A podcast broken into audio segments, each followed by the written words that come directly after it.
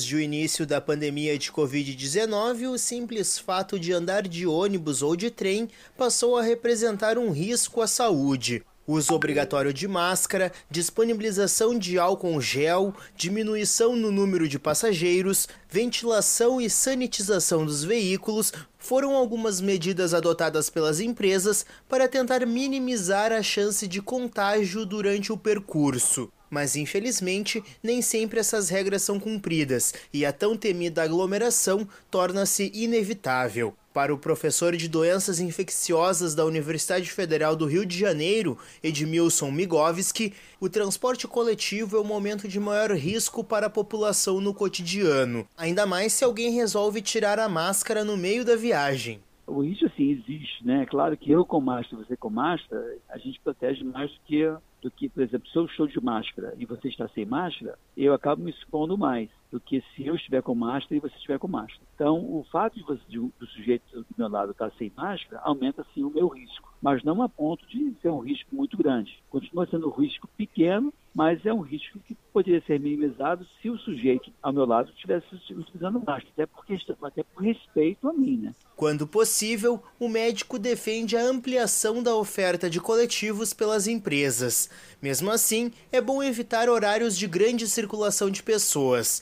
Dentro do ônibus ou do trem, a orientação é evitar levar a mão ao rosto. Mas e quando der vontade de espirrar, o que fazer? O infectologista responde: o ideal é que você espirre na dobra do, do teu braço, ou você espirre dentro da sua roupa mesmo, e aí você junta a tua roupa ou o braço com mais a máscara, minimizando o risco de contaminar o meio ambiente. Não dá para tirar a máscara e espirrar, né? E nem dá para espirrar na mão. Você vai continuar espirrando com máscara, de preferência até dentro da, da, sua própria roupa. Um homem, por exemplo, é fácil fazer isso, né? Que você tem a máscara e mais a roupa. Ou, se não for possível, né? A mulher que está usando uma roupinha, um bora de, de alcinha, não tem como fazer isso a espirra com mastro na dobra do braço. Para quem pode, ir a pé ou de bicicleta é uma alternativa melhor ainda. Além de se proteger, ainda faz uma atividade física. Agência Rádio Web de Porto Alegre, René Almeida.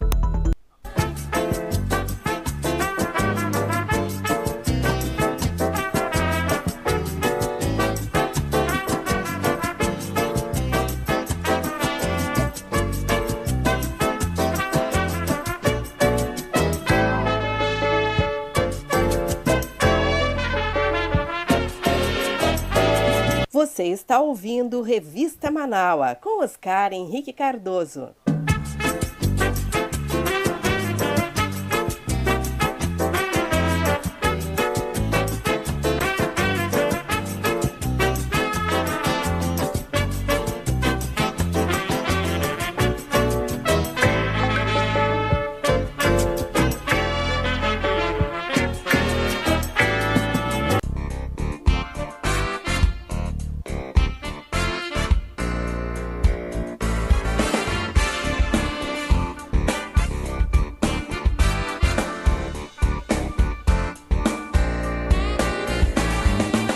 Convidar você, você que está me ouvindo, você internauta que nos acompanha, a ser um amigo da Rádio Web Manaua.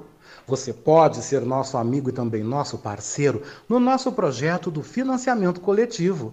Acesse manaua.com.br barra doe e escolha uma forma para você contribuir para o fortalecimento de um canal de comunicação independente e democrático.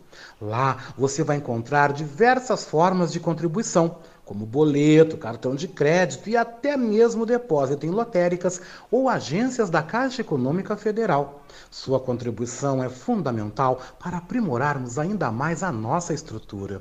Se você desejar saber mais sobre financiamento coletivo, você pode entrar em contato com a nossa colega Marilene Pullman através do telefone 51 99393 1747.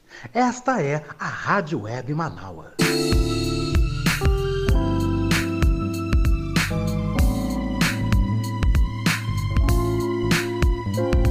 Oi, você está ouvindo o nosso Revista Manaua? Hum, eu quero aproveitar e te fazer um convite, tá? Você quer ser comentarista aqui no nosso Revista Manaua? Se você deseja, por favor, manda um zap para mim, né? No 51982445974. E aí venda, meu querido, venda o teu peixe. Também envie um áudio com tempo máximo entre 5 a 7 minutos. Vem, vem mesmo, vem fazer parte do nosso time de comentaristas do nosso Revista Manaua, o programa mais diverso e plural do Rádio Gaúcho. Aqui na Rádio Web Manaua, todo sábado comigo, hein? Oscar Henrique Cardoso, do meio-dia às três da tarde.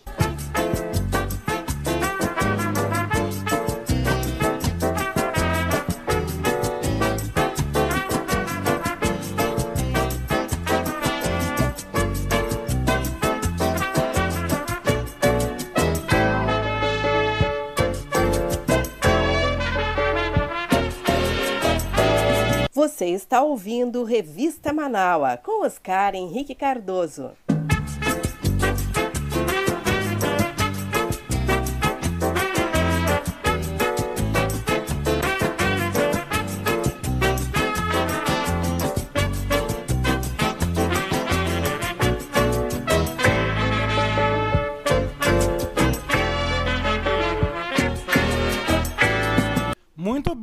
e 11, 1 hora 11 minutos. Vamos ver quem tá lá nos nossos ouvintes. Meu beijo então para Cláudia e para o Fabrício aqui do Santo Antônio, aqui em Porto Alegre, do bairro Santo Antônio, tão almoçando e tão na escuta. Meu beijou com gosto de coco para minha amada aqui tomando um chimarrão, né? A nossa Vera Lúcia Santos, apresentadora do nosso Horizontes, ela, Lea Leite, meu beijoco, com gosto de coco para vocês, né? Elas estão todos os dias aqui de segunda a sexta, com o programa Horizontes, aqui na nossa rádio web Manaua, né? Então, das três às quatro e meia. Você pode ouvir pelo streaming de rádio que você desejar, ou você pode ver também pelos canais da Rádio Manaua, no YouTube, no Manaua Rádio Web, e também no Facebook, na página Manaua Rádio Web, tá? Você pode assistir com certeza. Tá tomando um chimarrão, tá em casa, em Guaíba. Abraço no Walter, no filho, na família, tá? E o meu beijoco com gosto de coco vai também para nossa querida Silvia Moraes, né? Silvia Moraes, lembrando, gente, lembrando da vacinação contra a Covid em Canoas, tá? vacinação em Covid que está tá acontecendo agora durante a tarde no estacionamento do Parque Eduardo Gomes, tá? Até às três da tarde, não percam a hora, não deixe de ir. Você que está em Canoas, 61 anos ou mais, tá? A faixa de vacinação em Canoas foi ampliada. Então, se você tem 61 anos ou mais, por favor, vá até o Parque Eduardo Gomes, garanta aí a sua primeira dose. Imunize-se, gente. Imunize-se porque a Covid não é brincadeira. E o outro beijou com gosto de coco vai para o meu querido Felipe Magnus, que daqui a pouco está aqui com a sua poesia subversiva, né? Esse cariúcho, né? Como eu brinco, né? Gaúcho carioquíssimo, né? Lá de Santa Teresa, no Rio de Janeiro. Meu abraço para ele, meu beijo para Rubermar Esperandio, também que está nos ouvindo, minha amiga poetisa, escritora também do Rio de Janeiro. É isso aí, gente. Vocês participando, vocês fazendo o Revista Manaua junto com a gente nesse sábado maravilhoso. Esse sábado para lá de abençoado, com uma temperatura tudo de bom, né, gente? Mas agora, 1h13, 1 hora 13 minutos, vamos então para as nossas efemérides. Pode faltar tudo no mundo, menos as efemérides, né? Como eu gosto de brincar. Hoje, gente, dia 17 de abril, é o Dia Internacional da Luta Camponesa.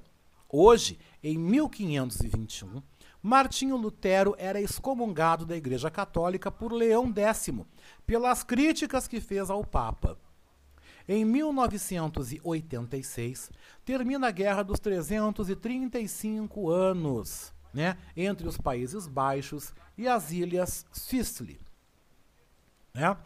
Em 1996, o massacre de Eldorado dos Carajás no Pará completa 25 anos hoje e deixou 19 trabalhadores rurais sem terra mortos. Vamos então aos aniversariantes do dia.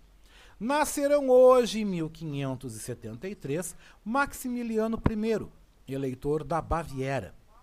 Em 1867, nascia o acadêmico português Davi Lopes. Em 1917 nascia o economista e diplomata brasileiro Roberto Campos. E vamos lembrar que hoje também nascia o colunista de variedades do nosso Revista Manaua, nosso ouvinte internauta Ricardo Weber Coelho, que veio à luz na data de hoje, na cidade de Uruguaiana, na fronteira oeste gaúcha. Vamos lembrar que morreram hoje, em 485, o filósofo grego Proclo. Em 1790, morria o cineasta e diplomata brasileiro, diplomata norte-americano, perdão, Benjamin Franklin. que babada! e hoje, em 2007, morria a atriz e humorista brasileira Nair Belo. Gente, Vamos ver aqui o que, que nós temos aqui. Mais recadinhos. Ah, tem recadinhos aqui, ó, gente. A Silvia Moraes aqui mostrando a informação que hoje na Unidade Básica de Saúde, nosso querido vereador, meu amigo muito querido, que eu gosto muito da de Canoas, o vereador Ivo Fiorotti, também se vacinou. Meu abraço ao vereador Ivo Fiorotti, um grande amigo, uma pessoa a qual gosto muito. Já tivemos papos maravilhosos, gosto muito dele mesmo, sabe? Assim como amigos muito queridos que estão em Canoas, né? Que também estão nos ouvindo, estão nos acompanhando e que fazem esse Revista Manaus junto com a gente, fazem esse programa e essa tarde ser tão gostosa, né? Tão agradável. Mas por falar em coisas agradáveis, né? Temos babados, né? E quem vem trazendo aí na edição do Famosos em Revista deste sábado Ricardo Weber Coelho, o aniversariante do dia, ele traz três destaques, tá? Um deles envolve a apresentadora Xuxa, né? Qual foi a bobagem que ela falou dessa vez? E também tem babado envolvendo o Daniel Cadi, marido da Ivete Sangalo, que ó, deixou todo mundo meio chateado, tá? Mas olha, quem vem chegando com babados e com novidades dos famosos, agora no Revista Manaus, é ele, Ricardo Weber Coelho. Boa tarde, querido.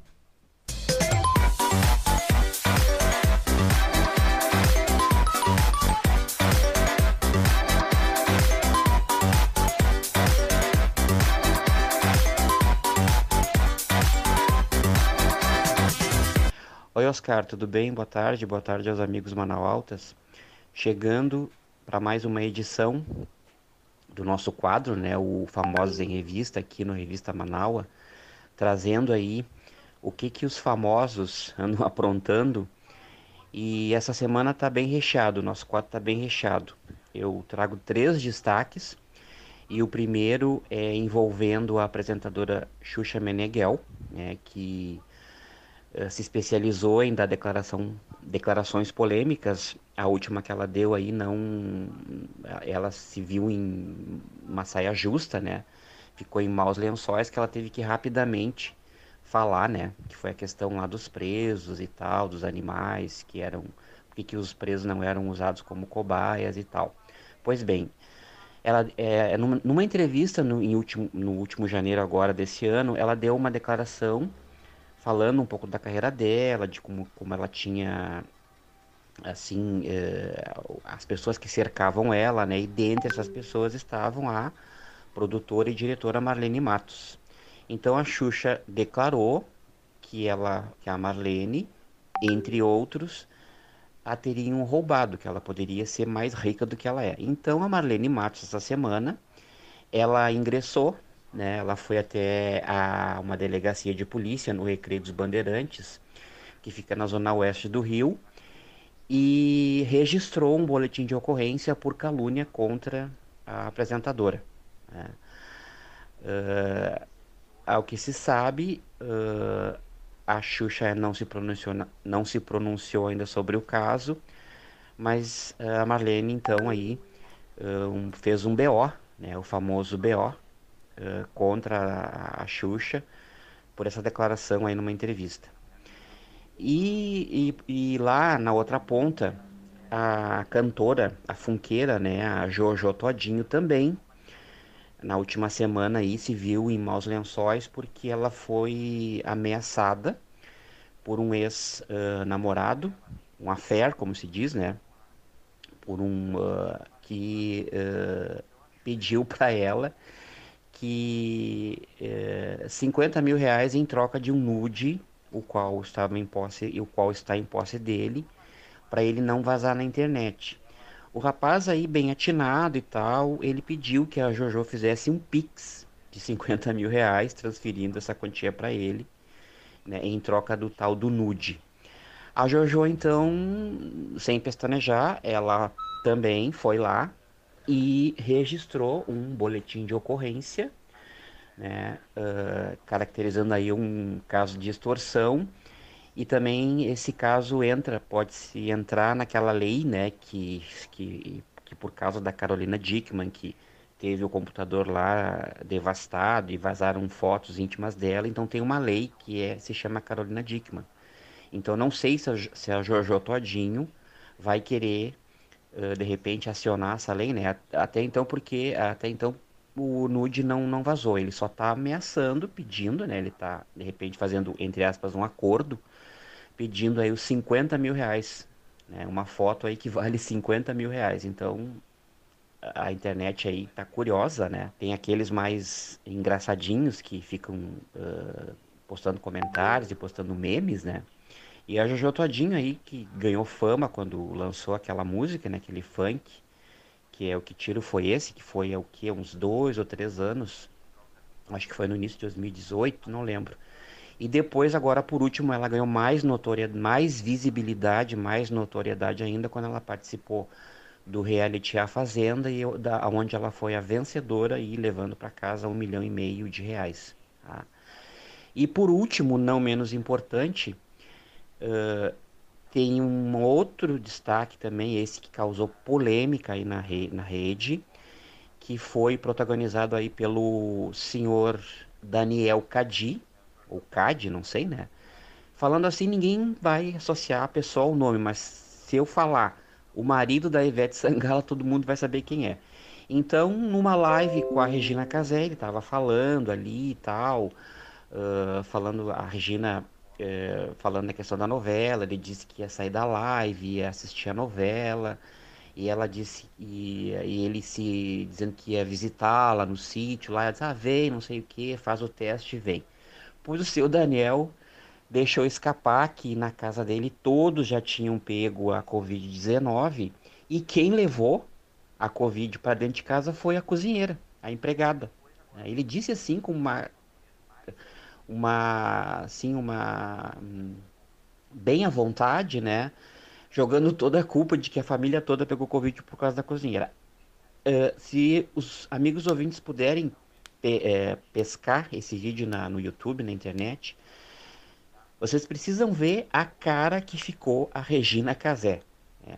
Inclusive, esse vídeo está rolando aí e na internet, como a internet não perdoa, a internet cancelou o rapaz. Cancelar é uma linguagem bem atual, né? Onde as pessoas desaprovam o que uma, um artista, um famoso diz, então eles cancelam, né? E isso ganhou também uh, repercussão quando começou o BBB, né? BBB 21, onde apareceu esse termo cancelar já existia, mas no BBB ele foi amplamente difundido e amplamente usado, né? Então o seu Daniel Cadi tem um áudio, né? Que inclusive depois, quando terminar aqui o quadro, se tu puder colocar para as pessoas verem que tem a prova de ele falando que quem levou, quem trouxe o Covid para dentro da casa dele foi a uh, cozinheira. Lembrando que a Regina Casé, ela tá, ela tava, né, no Amor de Mãe, fazendo um papel, uma protagonista, onde ela era uma babá, né? Então aí cozinheira, babá, são profissões aí dignas, né? E o seu Daniel Cadia aí dizendo que a cozinheira é que levou lá o Covid para dentro da casa deles, que eles já passaram lá e tal, e estavam bem. É muito engraçado ver a cara da Regina Casé, né, olhando assim uma cara de paisagem, sem saber o que dizer. Tanto é que quando ele termina de falar, ela, ela se despede rapidamente e nem fala nada.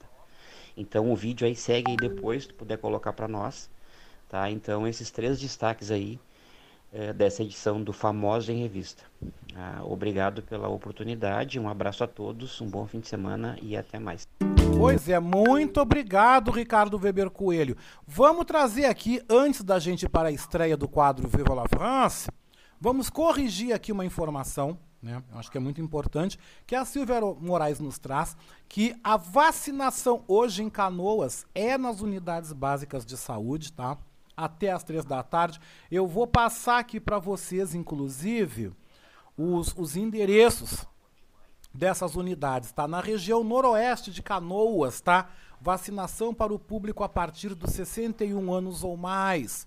São nas unidades básicas de saúde Santo Operário, que fica na rua da Associação número 331, na Vila Cerne. São Luís, na rua Teófilo Otoni, 268, no bairro São Luís. Harmonia, na rua Machado de Assis, 201. Praça América, na Avenida Rio Grande do Sul, 420. União, na Rua São Borja 395, no Matias Velho, e na Escola Municipal João Palma da Silva, que fica na Rua Uruguaiana 421, também no Matias Velho.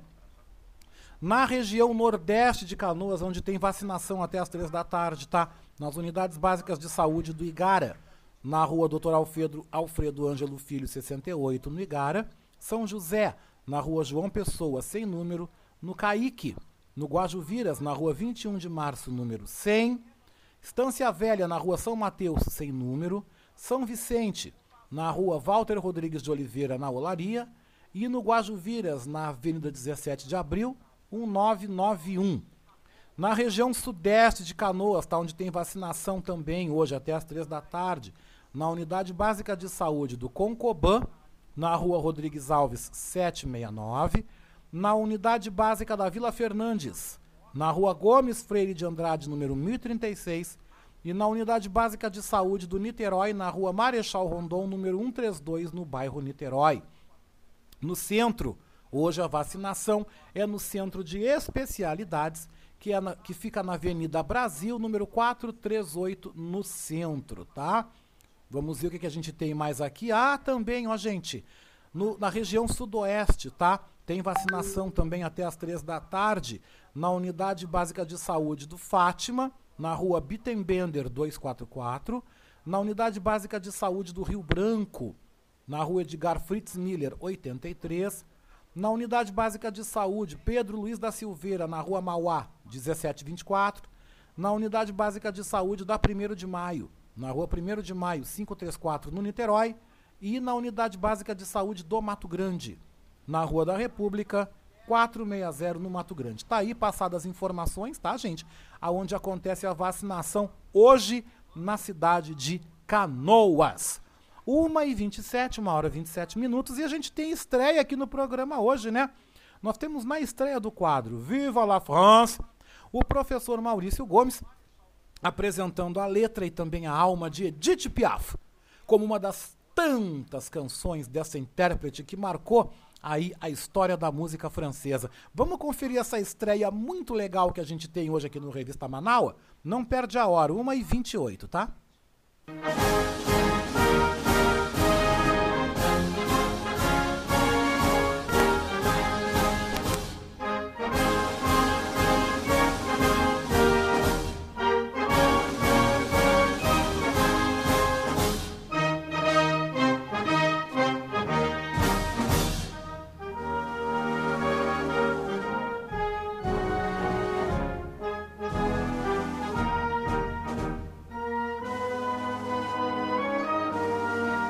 Boa tarde, ouvintes do Revista Manaua. Boa tarde, Oscar.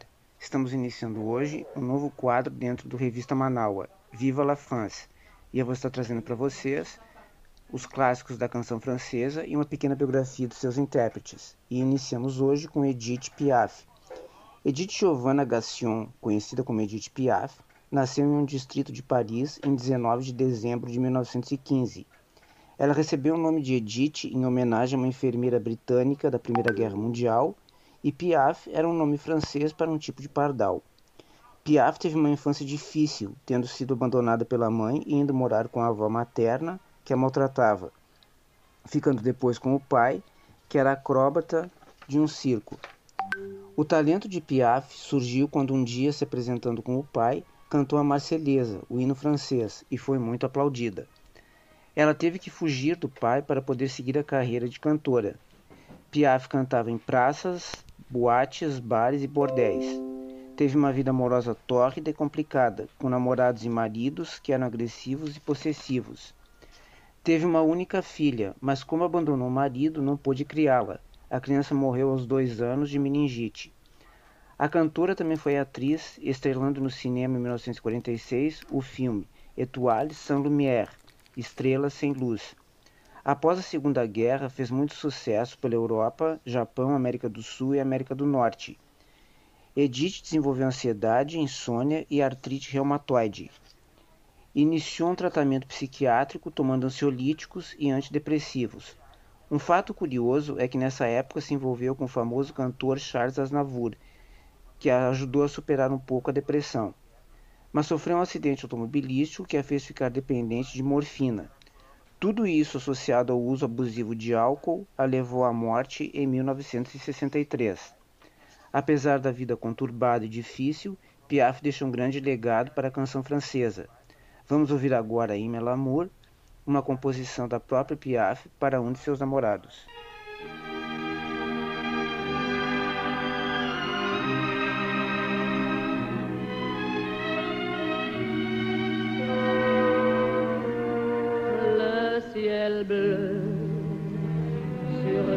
S'effondrer et la terre peut bien s'écrouler. Je m'abandonne si tu m'aimes. Je me fous du monde entier. Tant que l'amour inondera mes mon corps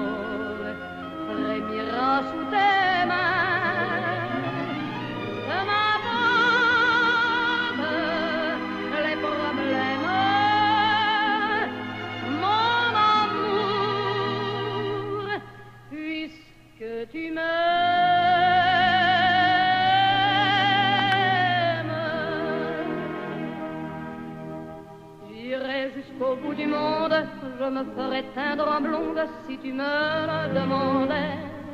J'irai décrocher la lune, j'irai voler la fortune si tu me le demandais. Je renierai ma patrie, je renierai mes amis si tu me le demandais. On peut bien rire de moi, je ferai n'importe quoi si tu me le demandais.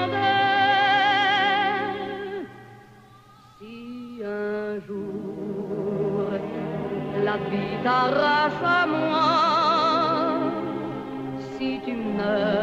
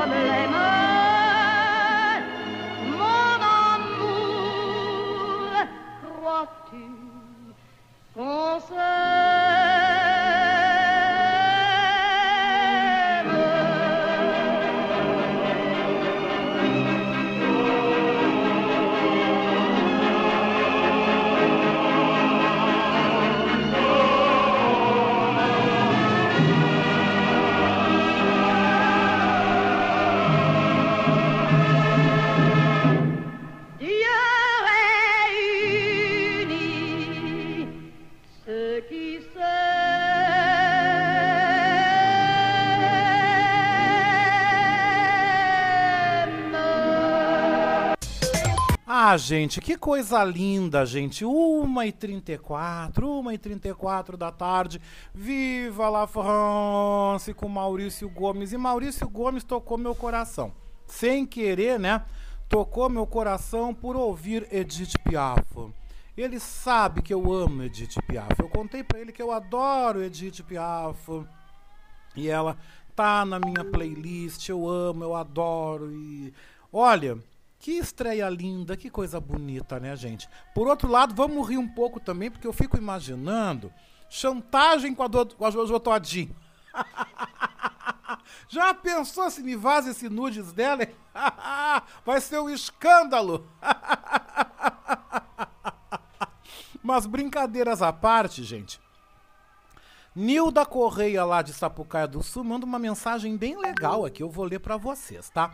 Ela manda dizendo assim: E por falar em França e cultura francesa, você sabia que a França foi o primeiro país a impedir que os supermercados tirassem ou destruíssem alimentos que não fossem vendidos? Desde 2016, lojas e supermercados doam todo desperdício para bancos de alimentos ou instituições de caridade.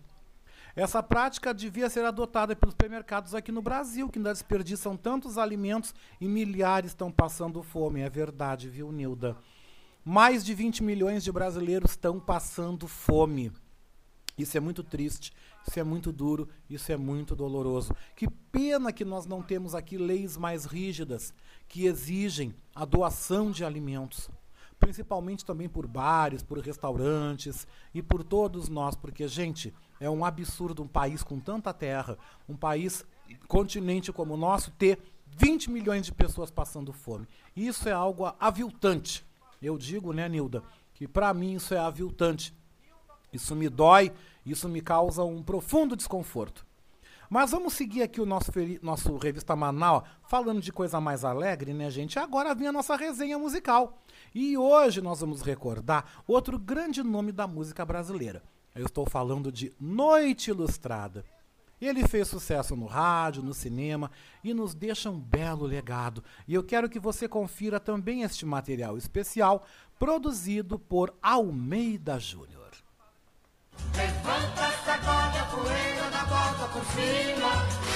Mário de Souza Marques Filho, conhecido como Noite Ilustrada, nasceu em 10 de abril de 1928 em Pirapetinga, Minas Gerais. Logo nos primeiros anos de vida, foi uma criança que enfrentou dificuldades. Com apenas três anos, seus pais se separaram. Entre cinco ou seis anos, ele já ajudava em casa.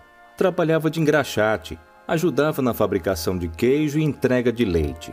Neste mesmo período, ele teve que mudar de endereço e passou a frequentar a escola. Pouco tempo depois da mudança, sua mãe descobriu onde seu pai morava. E como ela estava sem condições de cuidar de Mário, resolveu entregar o filho aos cuidados do pai. Ainda não tinha 10 anos quando foi morar com o pai no Rio de Janeiro. O pai trabalhava muito e não tinha muito tempo de cuidar do filho, ele então resolve colocar Mário em um colégio interno. No colégio interno, o domingo era um dos dias mais tristes para o pequeno Mário. No domingo, todos recebiam visitas, menos ele. E assim se passaram quase 10 anos. Quando saiu do colégio interno nos anos 40, foi trabalhar em uma fábrica de móveis. No trabalho, ele fez muitas amizades e conheceu o pessoal da escola de samba da Mangueira, às vezes, depois do trabalho, Mário participava das rodas de samba. Foi aí que o samba passou a fazer parte de sua vida. Ele também gostava de futebol e teve um tempo que ele se dedicou ao esporte. Mesmo gostando de futebol, a música falava mais alto. Como ele tocava bem violão e o humorista Zé Trindade precisava de um músico, Mário foi trabalhar com Zé. Um dia, em uma apresentação, Zé Trindade esqueceu o nome do seu novo ajudante, e ao invés de chamá-lo pelo nome, chamou Noite Ilustrada, pois Mário comprava sempre uma revista com esse nome. A partir daí ele passou a ser conhecido por Noite Ilustrada. No Rio de Janeiro, ele resolveu se dedicar à carreira de cantor. Cantou em boates, em conjunto musical e em estação de rádio. Conheceu gente famosa e foi contratado pela Rádio Nacional o sonho do primeiro disco acaba se tornando realidade. Eu, francamente, tenho cara de arara, mas não deixo qualquer cara chacoalhar a minha cara. Noite Ilustrada passou a fazer mais shows, participou de filmes, gravou músicas de grandes compositores. Foram dezenas de discos durante sua carreira e muito, muito sucesso. Levanta, sacode a poeira e dá volta por cima. Atire a primeira pedra, ai, ai, ai. O samba da minha terra é desse a gente mole. Ai, meu Deus, que saudade da média. neguinho gostou da filha da madame. Sei que amanhã, quando eu morrer. Nos últimos anos de vida, Noite Ilustrada lutava contra um câncer e no dia 28 de julho de 2003 faleceu. É, gente, uma e quarenta, uma e quarenta da tarde. E a gente segue agora, né? Já que você ouviu um pouco da nossa resenha musical, ouvimos música francesa, que tal a poesia? Sabe quem é que tá de volta hoje? Ele, né? Com a sua poesia subversiva, volta o nosso querido poeta, nosso querido intérprete Felipe Magnus. Confira. Poesia subversiva com Felipe Magnus. Porque os outros se mascaram, mas tu não. De Sofia de Mello Breiner Andersen. Porque os outros se mascaram, mas tu não. Porque os outros usam a virtude para comprar o que não tem perdão. Porque os outros têm medo, mas tu não. Porque os outros são túmulos caiados onde germina calada a podridão. Porque os outros se calam, mas tu não.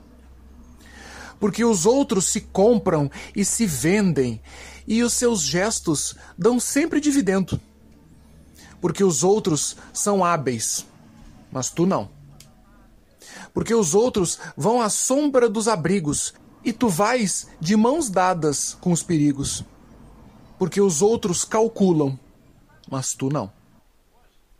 Poema Império Sem Sentido, de Rubermar Esperandio. Não use seu grito para me calar, sua força para me enfraquecer, sua casa para me desabitar, sua moeda para me empobrecer. Não use sua ciência para me envenenar, seu laço para me laçar, seu fogo para me apagar, minha terra para me enterrar. Não tire o verbo para animar sua lama Deixa-me viver, ó homem desalmado. Poema Se Porém Fosse Portanto, de Cacaso. Se trezentos fosse trinta, o fracasso era um portento. Se bobeira fosse finta e o pecado sacramento. Se cuíca fosse banjo, água benta era absinto. Se centauro fosse anjo e atalho labirinto. Se pernil fosse presunto, armadilha era ornamento. Se rochedo fosse vento, cabra viva era defunto. Se porém fosse portanto, vinho branco era tinto. Se marreco fosse pinto, alegria era quebranto. Se projeto fosse planta, simpatia era instrumento. Se almoço fosse janta e descuido fosse tento. Se punhado fosse penca, se duzentos fosse vinte, se tulipa fosse avenca e assistente fosse ouvinte, se pudim fosse polenta, se São Bento fosse santo, Dona Benta fosse benta e o capeta sacrossanto, se a dezena fosse um cento, se a cutia fosse anta, ha! Se São Bento fosse bento e a Dona Benta fosse santa.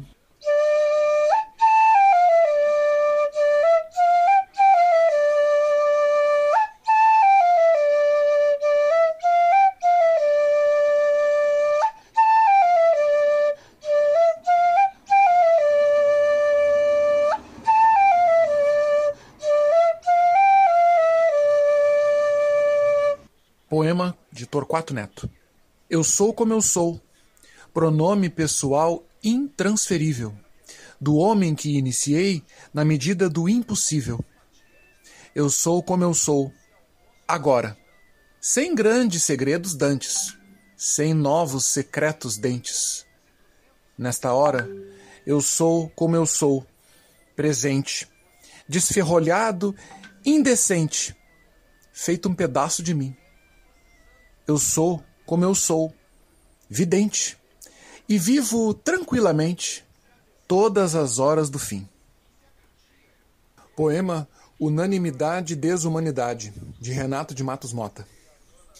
Me criei em um tempo em que todo mundo pensava igual, porque era proibido pensar diferente. Se dizia: Brasil, ame ou deixe-o, e os que amavam precisavam fugir.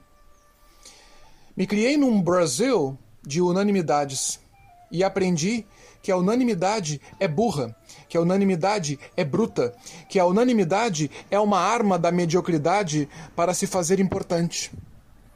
Lutei sem armas, fui clandestino, porque a unanimidade era a lei e o silêncio cresceu. Vi a unanimidade apodrecer. Vi os medíocres caírem, porque não tinham mais capacidade de calar a discórdia. Não sou exatamente cordato. Discordo com veemência, mas não tiro de ninguém o direito de pensar. Discordância é vida, unanimidade, morte. Discordo da unanimidade, discordo do concordismo, discordo dos discursos bonitinhos, discordo da concórdia que cala os adversários. Faço minha a fala da discórdia, que todos acordem e que a concórdia forçada tenha a força de uma corda onde tiranos se informam. Gente, eu sou apaixonado também por essa poesia subversiva, né? Nossa querida Vera Lúcia Santos falando ali, mandou um recado que ela adora esse momento. Ah, eu também. Eu quero agradecer, Felipe. Muito obrigado. Obrigado por você também estar tá fazendo aqui esse momento poético. Obrigado, professor Maurício Gomes, com o quadro da França. E o nosso aniversariante também, Ricardo Weber Coelho, né? Também participou com os famosos. Que lindo, gente. Que, que momento, que coisa bonita esse nosso Revista Manaus. 1h46. E vamos de música, hein? Na nossa playlist hoje tem uma do Lulu Santos que eu não sei se vocês conhecem, mas é uma música que eu curto muito. Com vocês, Lulu Santos, Papo Cabeça.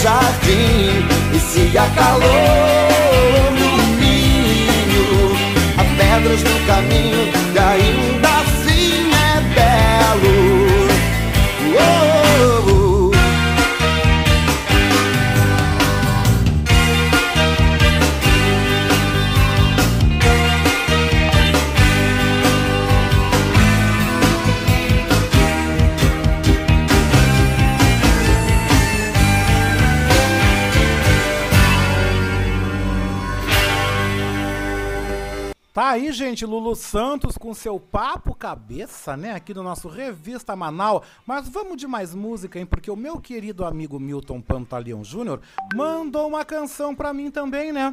Mandou aí Paris, Texas, com Corder, né? Som que foi sucesso em 1995. Vamos ouvir, hein?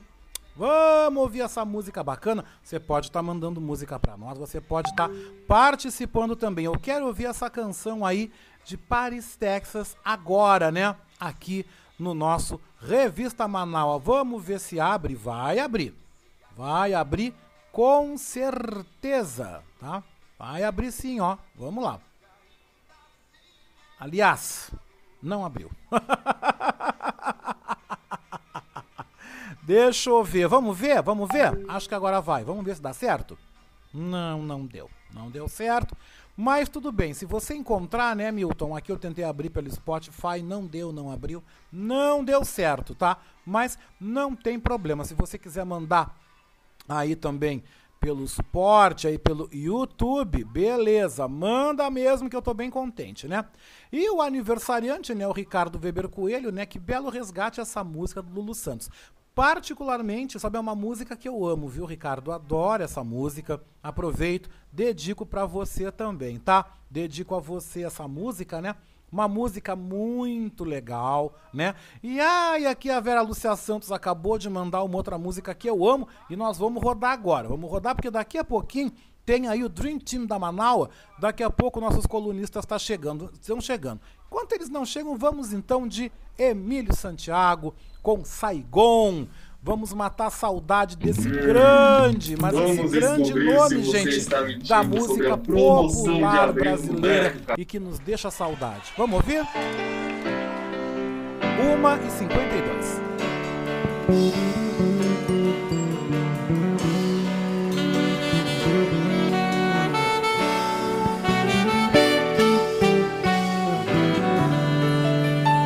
Tantas palavras, meias palavras, nosso apartamento, um pedaço de Saigon. Me disse adeus no espelho com batom. Vai minha estrela iluminando toda esta cidade como um céu de luz negro. Seu brilho silencia todo som. Às vezes você anda por aí, brinca de se entregar, sonha pra não dormir. E quase sempre eu penso em te deixar. E é só você chegar eu esquecer de mim. Anoitecer,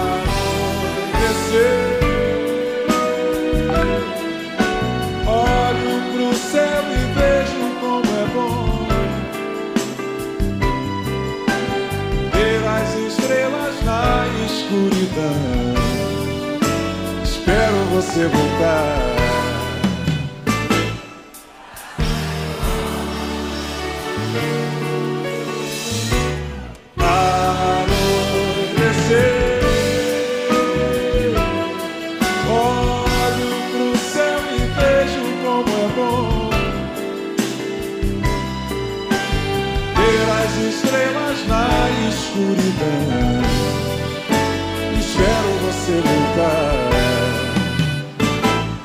Essa é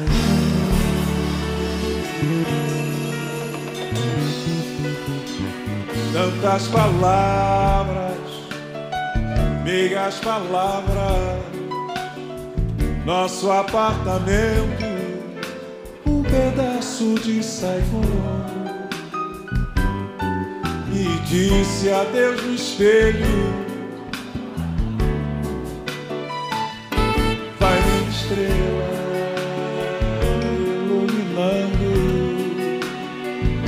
Toda esta cidade com um céu de luz neon. Seu brilho silencia todo som. Hum, às vezes briga de se entregar.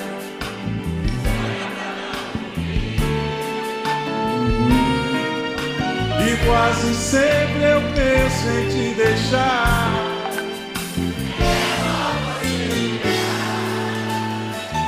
Esquecer de mim.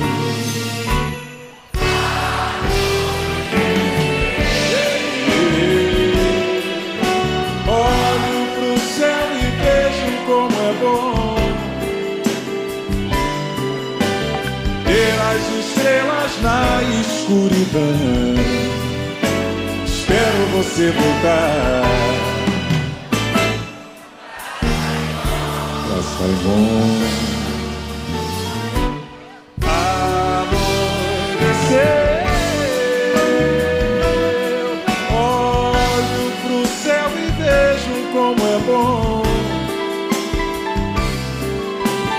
É na escuridão. Espero você voltar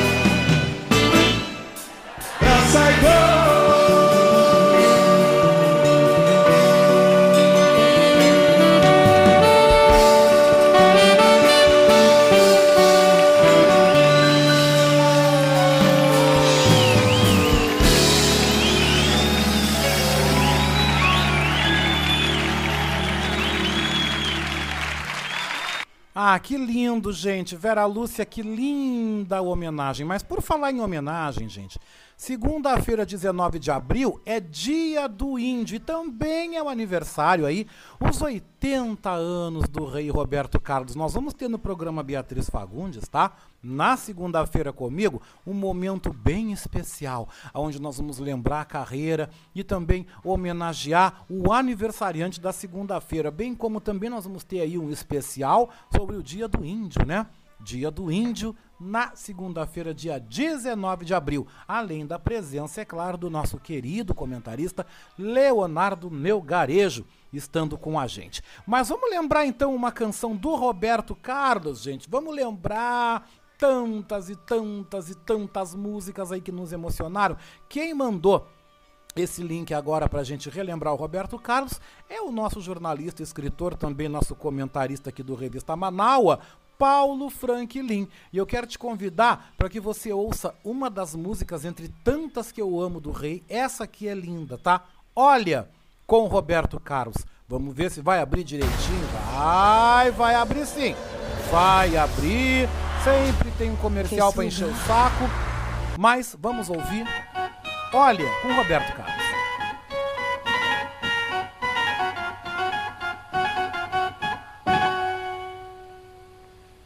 Olha dentro dos meus olhos, vê quanta tristeza de chorar por ti, por ti. Olha, eu já não podia mais viver sozinho e por isso eu estou aqui. De saudade eu chorei e até pensei que ia morrer. Juro que eu não sabia que viver sem ti eu não poderia. Olha, quero te dizer todo aquele pranto que chorei por ti, por ti. Tinha uma saudade imensa de alguém que pensa e morre por ti.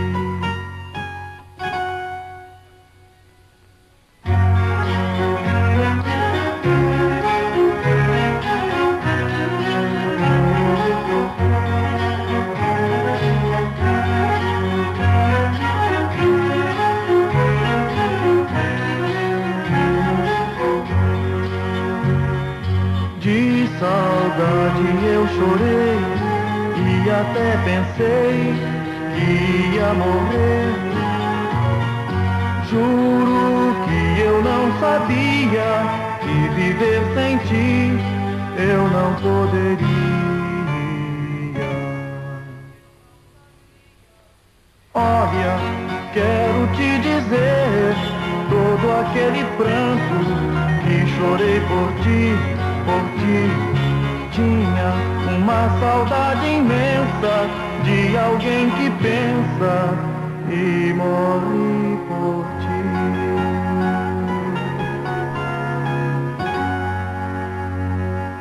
Essa é linda e das antigas, mas vamos essa aqui que eu amo também, gente. A Volta, com Roberto Carlos. E vocês vão amar, porque essa aqui eu tô dedicando do meu coração para vocês, tá? Vamos ouvir então?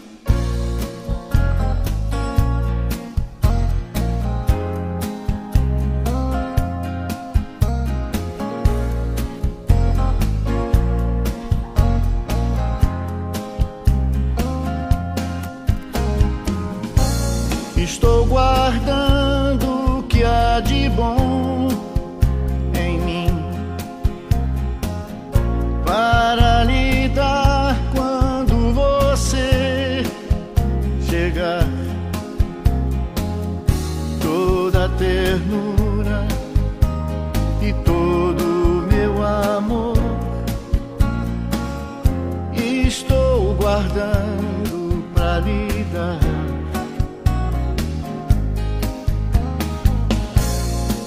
toda vez que você me beijar,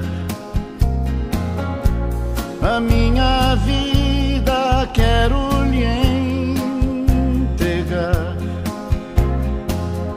E em cada beijo, certo ficarei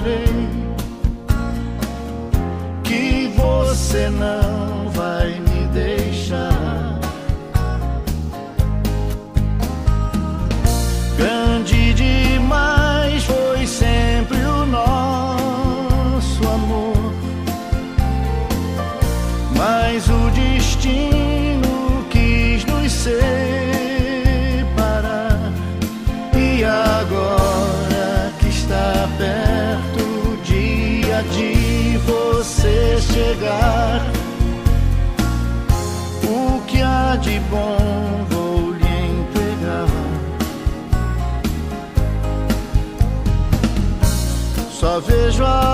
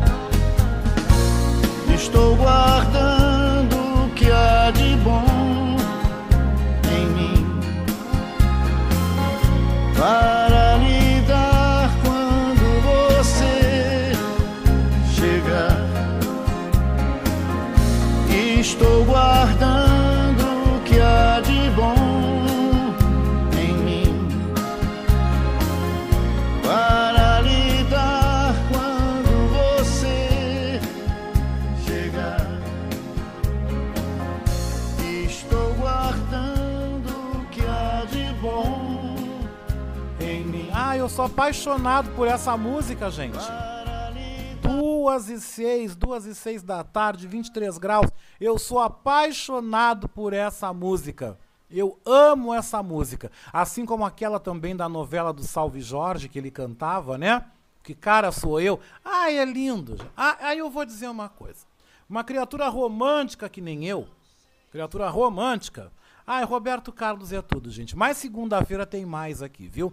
Segunda-feira eu tô no programa Beatriz Fagundes, interinamente. Então, se você que nem eu, que você adora Roberto Carlos, prepara o seu coração, porque o aniversário dele é na segunda-feira. Também, dia do índio, né? Vamos ter um especial, uma matéria bem legal também sobre a data. Nós também vamos falar sobre o Dia Mundial da Juventude, que é lembrado amanhã. Também vamos falar do desafio de ser jovem no Brasil, né?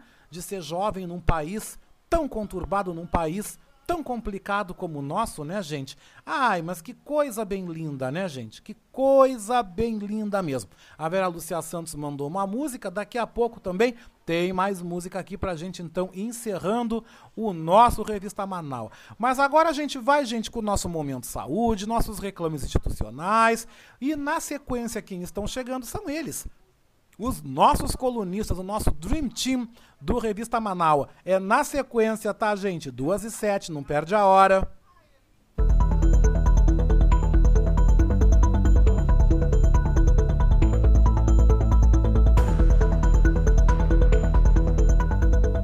Dados preliminares de um estudo com mais de 67 mil profissionais da saúde no Amazonas mostraram eficácia da Coronavac contra a variante do coronavírus de Manaus, a P1. O imunizante apresentou 50% de eficácia na prevenção da Covid-19 14 dias após a aplicação da primeira dose. O estudo foi realizado pelo grupo Vebra Covid-19 e foi o primeiro a ser desenvolvido em locais de predominância da nova cepa. O diretor do Instituto Butantan, Dimas Covas, considera os resultados animadores por um grupo que estuda regularmente uh, o efeito das vacinas, um grupo inclusive apoiado pela Organização Pan-Americana de Saúde, esse especificamente feito em Manaus, com 67, mais de 67 mil profissionais de saúde.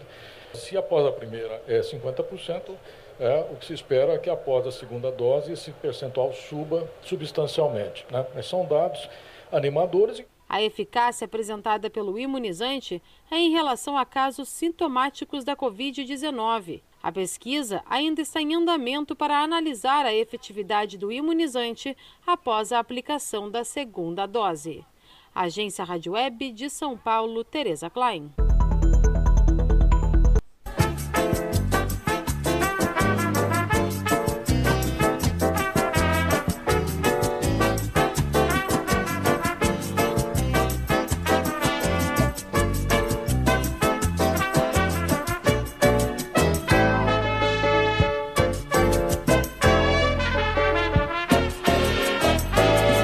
Você está ouvindo Revista Manaua com Oscar Henrique Cardoso.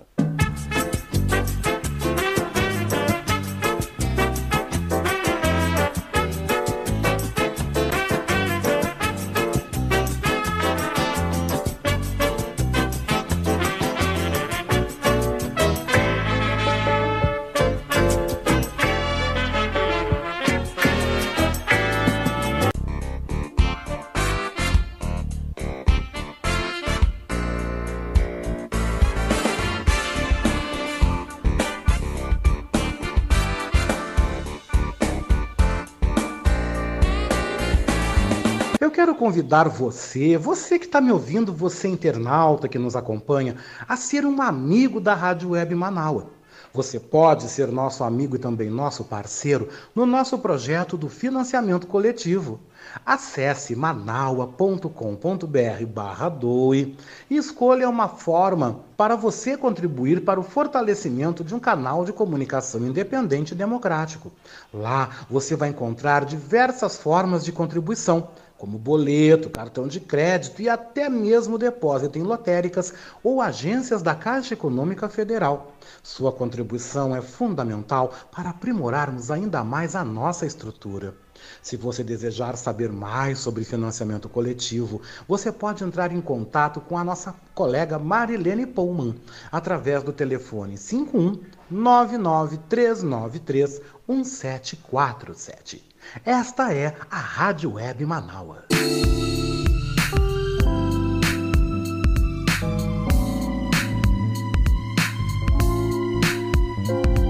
Oi, você está ouvindo o nosso Revista Manaua? Hum, eu quero aproveitar e te fazer um convite, tá? Você quer ser comentarista aqui no nosso Revista Manaua? Se você deseja, por favor, manda um zap para mim, né? No 51982445974. E aí venda, meu querido, venda o teu peixe. Também envie um áudio com tempo máximo entre 5 a 7 minutos. Vem, vem mesmo, vem fazer parte do nosso time de comentaristas do nosso Revista Manaua, o programa mais diverso e plural do Rádio Gaúcho. Aqui na Rádio Web Manaua, todo sábado comigo, hein? Oscar Henrique Cardoso, do meio-dia às três da tarde.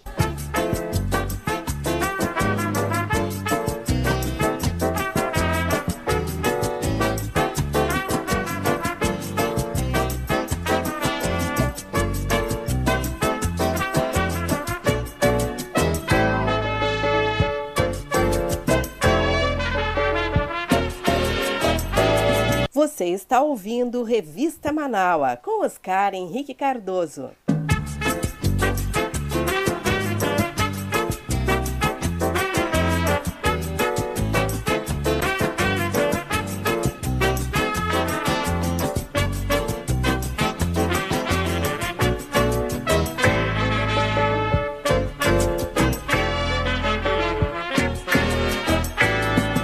Olha que legal, gente. Duas e doze, duas horas 12 minutos. Obrigado pela companhia, viu, gente? Obrigado pela tua presença aqui conosco no nosso Revista Manaus. Daqui a pouquinho tem mais música aqui, como eu falei, né? Mas agora chegou a turma, né? Chegou aquela turma que a gente está esperando, nosso time de colunistas, né? Que vão passar a partir de agora até as três horas, folheando as páginas da nossa revista com os mais variados temas. E a gente começa chutando a bola e destacando a semana no futebol, com a saída do técnico Renato Portaluppi do Grêmio, tudo sobre a partida entre Grêmio e Caxias pelo Gauchão e a estreia do Inter na Libertadores contra o Always Ready na Bolívia na próxima quarta-feira. Estes e outros destaques da semana no futebol e também o que virá chegam agora com o nosso comentarista esportivo, Denilson Flores.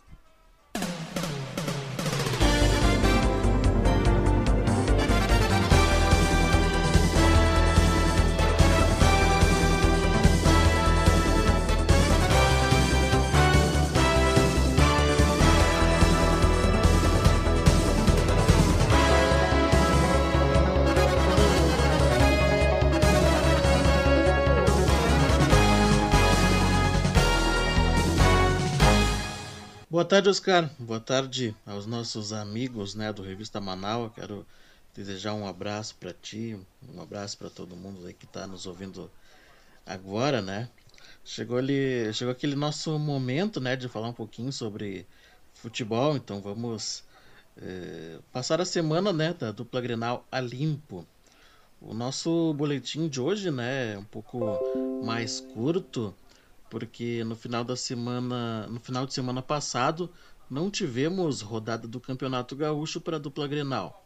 Então, começamos falando de quarta-feira, dia 14 de abril, quando o Grêmio enfrentou aqui na Arena o Independente Del Valle pelo segundo jogo da terceira fase da pré-Libertadores. Eh, e assim como na primeira partida, uh, nessa quarta-feira passada, né? O tricolor também abriu o placar, né? Agora com o Jean-Pierre. Uh, teve um gol anulado, criou oportunidades, principalmente no primeiro tempo, de aumentar a vantagem, mas pecou nas finalizações. Uh, e aí foi quando que terminando a primeira etapa, né, levou um gol de falta, né, de, levou um empate, né, pelo Christian Ortiz. Cobrou a falta maravilhosamente bem e empatou no final do primeiro tempo. Aí veio o segundo tempo e o que eh, já estava ruim acabou piorando, né, com a expulsão do, do Meia Maicon e com o segundo gol marcado pelo adversário. Então, com a derrota, o tricolor eh, do, tec, do então técnico Renato Portaluppi ficou de fora da Libertadores e ficou apenas com a vaga eh, das, na, na Copa Sul-Americana desta temporada. Ainda na quarta-feira, né, o Inter enfrentou o Aimoré no estádio Cristo Rei, lá em São Leopoldo. O Colorado do técnico Miguel Ángel Ramírez teve uma boa atuação e venceu a partida por 6 a 1. Os gols foram de Heitor, Thiago Galhardo, que marcou três vezes, né? Paulo Guerreiro e Charles Contra. O gol do Aimoré foi marcado pelo Darlan. Então o Inter venceu pelo Galchão. É, agora vou falar né, sobre os desdobramentos da eliminação do Grêmio que ocorreu na, na quarta-feira. É, isso porque na quinta-feira, dia 15 de, de abril, o treinador Renato Portaluppi deixou o comando técnico da equipe eh, da equipe gremista, né, em comum acordo, ao menos foi o que o Grêmio anunciou pelo presidente Romildo Bolzan. E então com essa saída do Renato, né, o Thiago Gomes, que é o eh, treinador da equipe de base, comandou os, vai comandar os próximos jogos, né? Até, até o Grêmio acertar com um novo treinador. E hoje o nome mais cotado é o de Thiago, Nume, Thiago Nunes, né, melhor dizendo, que foi campeão pelo Atlético Paranaense, mas eh, não teve uma boa passagem pelo Corinthians. Então, Thiago Nunes é o, o treinador que o Grêmio está negociando neste momento. Eh, bom, vamos falar um pouco do Inter também, né? que agora só joga na terça-feira, dia 20 de abril, contra o Always Ready, Ready, Always Ready da Bolívia, uh, pela primeira rodada da Taça Libertadores da América 2021. Uh, eh, Oscar, ontem, né, depois de 11 anos, o Colorado que anunciou a volta do atacante Tyson, né, ele que uh, é o grande reforço do Inter para a temporada e a sua estreia já pode ocorrer na terça-feira, na terça-feira lá na taça pelo jogo na Libertadores, né? Então, é, Oscar, eu quero pra gente começar a finalizar, né? Ontem o Grêmio atuou pelo Campeonato Gaúcho e apenas empatou com o Caxias lá no Estádio Centenário. Foi uma partida bem fraca tecnicamente, assim, né, da, das duas equipes, onde nenhuma fez por, por merecer um resultado melhor. Então o jogo foi muito truncado, teve muitas faltas, né? mais de 50 faltas numa partida. Então a gente consegue imaginar o quão ruim foi esse jogo, né? Então é isso. Oscar, termino as informações do futebol, né? Volto no próximo sábado e convido os nossos amigos do Revista Manaus para ouvirem e também né, verem, assistirem o canal Tibre da Vaca no YouTube. Então peço pra galera nos buscarem aí, né? Nos procurarem no Instagram, no Facebook e o nosso canal no YouTube, né? Tibre da Vaca. Eu fico por aqui, abraços e até a próxima semana. Muito obrigado, querido. Um abraço para você também. A gente continua nessa vibe do futebol, porque o nosso comentarista e jornalista e também escritor Léo Cantarelli Nesta edição, nos fala sobre os seis anos da morte do escritor uruguaio Eduardo Galeano e o pensamento que ele tinha sobre futebol e globalização. Vejam que esse comentário está super interessante. Boa tarde, Cantarelli.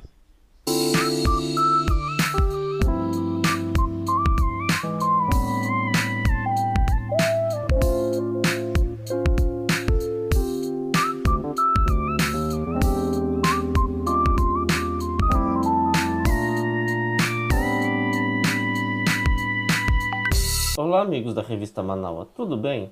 Espero que sim e que todos sigam se cuidando em relação ao coronavírus, esse interminável pesadelo. Bom, esta semana, mais precisamente 13 de abril, fez seis anos da morte do grande escritor Eduardo Galeano. O uruguaio era quem melhor descrevia as injustiças e os males que a América Latina sofria na mão do primeiro mundo. Galeano, que nasceu em 1940, lutou contra a ditadura militar em seu país, viveu exilado na Argentina e Espanha e depois retornou à sua terra natal. Ele era um apaixonado pela cultura latino-americana e uma dessas paixões, claro, era o futebol. Como todo cidadão que é de esquerda, Galeano sempre criticou a globalização e o capitalismo, inclusive no futebol. A América do Sul, em especial Brasil, Argentina e Uruguai, puderam desafiar os países do primeiro mundo através do futebol. Essas nações ficaram conhecidas nos quatro cantos do planeta, principalmente pelo futebol. Foi a forma de se impor em relação aos mais poderosos. Alguns desses que nem chutaram uma bola sabem. Mas como Galeano já descrevia, o que houve com o desenvolvimento do futebol? Os principais clubes do mundo que estão na Europa começaram a importar jogadores sul-americanos. Primeiramente as principais joias, as já consagradas em suas seleções e que brilhariam em campos espanhóis, italianos e ingleses. Depois de um tempo, começaram a investir em jovens atletas que pouco atuavam em seu país de origem e já iam brilhar no velho mundo. E atualmente, como tudo no capitalismo, as equipes estão indo atrás de jogadores ainda adolescentes, tirando esses meninos de seus lares, de perto de seus amigos e de sua cultura.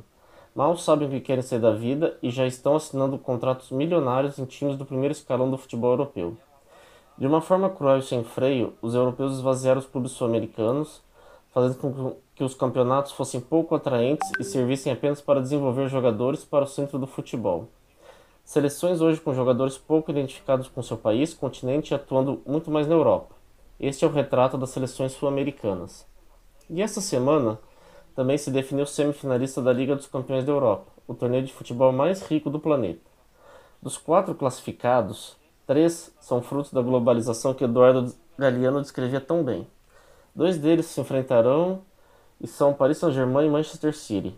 O Paris Saint-Germain é um clube relativamente novo. Foi fundado em 1970 e tinha como objetivo ser uma referência da capital francesa e uma potência mundial. A cidade, principalmente a periferia, abraçou o time, fazendo com que tivesse uma torcida muito fanática, mas nunca teve tanto destaque fora de suas fronteiras. Somente em 2011, quando o Qatar Sport Investment, ligado ao governo do Qatar, que será sede da próxima Copa do Mundo, é que o PSG se tornou uma potência mundial. Em seu elenco, os principais destaques ao longo desse período sempre foram sul-americanos. Alguns deles foram os argentinos Lavezzi Pastore, o uruguaio Edson Cavani e o brasileiro Neymar. É questão de tempo para que ganhe uma Liga dos Campeões. O seu adversário, Manchester City, até 2008 vivia à sombra de seu principal rival, Manchester United. Quem acompanhava futebol até o início desse século lembra o quão dominante era o Manchester United a ponto de ser chamado somente de Manchester. O Manchester City era algo bem secundário, chegando até a figurar na terceira divisão inglesa. Em 2008, quando foi comprado por um grupo de investidores dos Emirados Árabes Unidos, passou a crescer e a competir de igual com as principais potências europeias. Hoje o chamamos de City e o seu rival é somente United. Impôs moral. Claro, contratou jogadores de várias nacionalidades, muitos sul-americanos, e está em busca de sua primeira Liga dos Campeões da Europa. No outro lado da chave teremos Real Madrid e Chelsea. O Chelsea é um clube de Londres que até o final dos anos 90 pertencia ao segundo escalão do futebol inglês. A sua história mudou em 2013 quando foi comprado pelo russo Roman Abramovich, que é um dos magnatas do petróleo. A partir daí, os Blues tiveram uma injeção de dinheiro e iniciou um processo de grandeza na Europa, onde faturou sua primeira Liga dos Campeões em 2011 e 2012. Desde então, passou a ser um time com muita torcida, inclusive fora do Reino Unido. O único clube de fato tradicional nessa semifinal é o Real Madrid. A equipe espanhola possivelmente é a mais conhecida no mundo, com torcedores em todas as partes do planeta. Sempre foi visto como um time tradicional, onde já ganhou três vezes a Liga dos Campeões. Entretanto, sua história foi muito marcada pelo apoio que teve do general Francisco Franco, ditador de um terrível período da Espanha. Seu crescimento se deveu muito a esse apoio político. Mas enfim, para entender melhor essas questões mundanas e futebolísticas, sugiro três leituras de Eduardo Galeano. Uma delas é As Veias Abertas da América Latina, a outra é o Futebol, o Sol e a Sombra, e por fim, Dias e Noites de Amor e de Guerra. É isso, espero que tenham gostado. Nos encontramos no próximo Que delícia, gente, esse casamento do futebol e da literatura. Acho fantástico. Léo Cantarelli volta no sábado que vem. Muito legal esse comentário, viu? Mas também quem vem chegando agora, trazendo a sua participação, ela vem falando de educação financeira. É a nossa economista, professora e coach, Patrícia Nazi Sandes e ela te convida a você saber que fatores você deve levar em conta para organizar as tuas finanças pessoais. Ainda mais nesses tempos bicudos que a gente está vivendo, né, gente? Não perde a hora, hein? 2h25.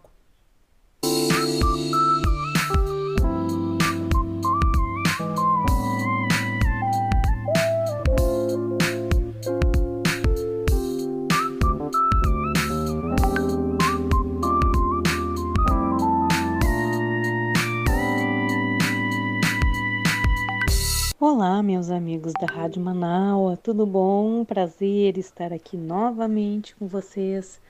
Meu amigo Oscar, como que vai? Tudo bom? Aqui quem está falando com vocês é Patrícia Santos, sou consultora de pequenos negócios, coach, professora, palestrante e educadora financeira. E é sobre educação financeira que eu quero conversar com vocês. Vocês estão se organizando? Já pensaram em organizar as finanças de vocês? Ah, isso não é tarefa fácil, né? Mas eu consigo mostrar para vocês alguns fatores que vão deixar isso mais objetivo para que cada passo se construa de forma ali na frente. Imediatamente vocês vão perceber que é, é trabalhoso, mas é muito mais fácil para lidar com as adversidades que nós temos constantemente.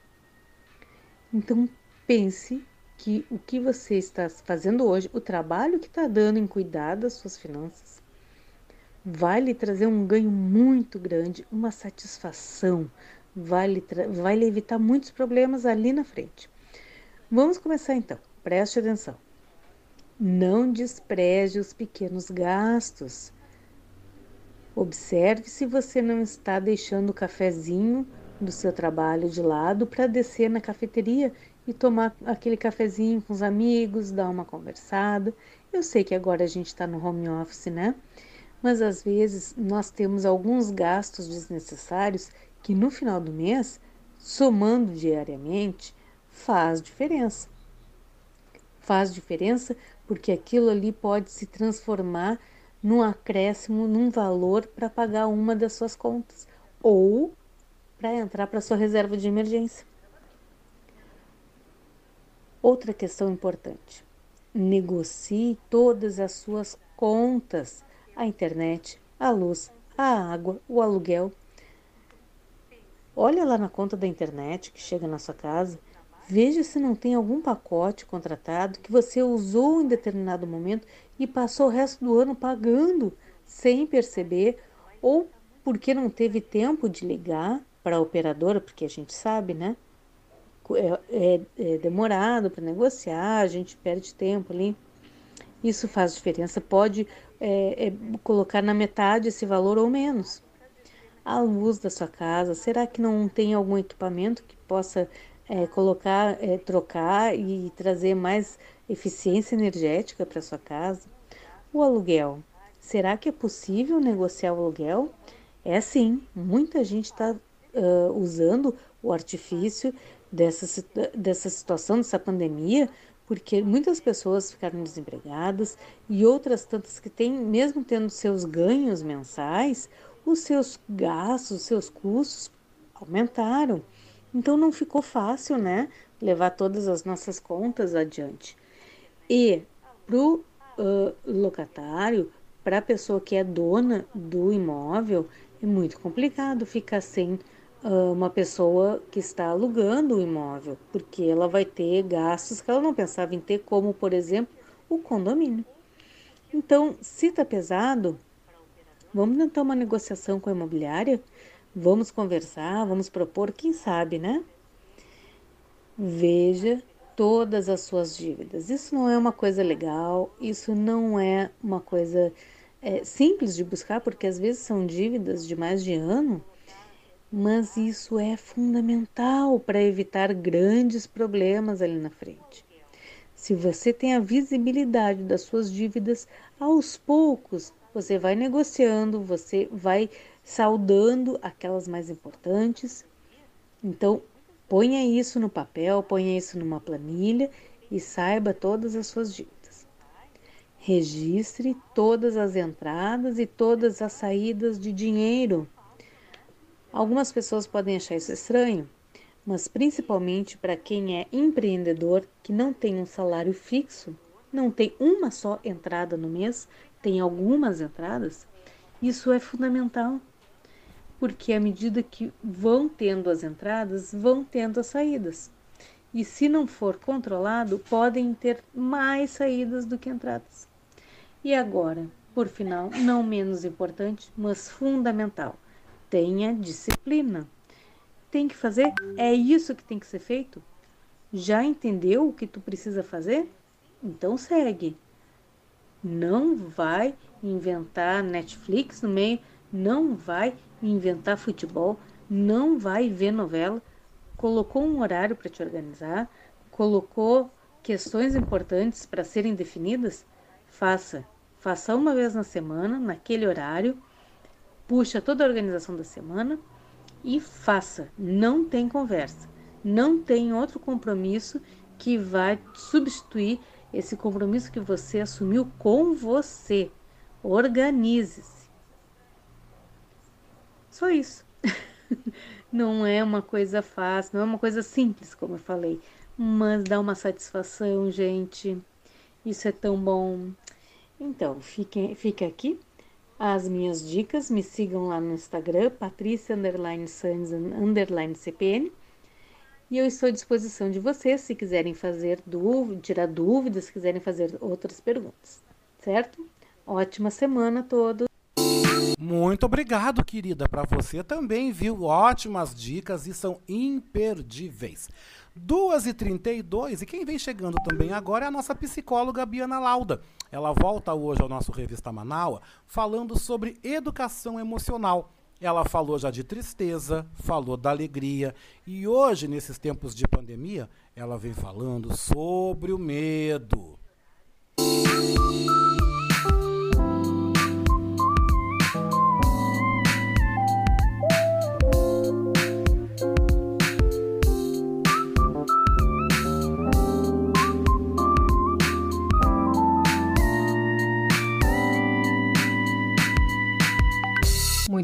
Tarde, feliz sábado a todas e todos os ouvintes do programa Revista Manaua. Boa tarde, Oscar.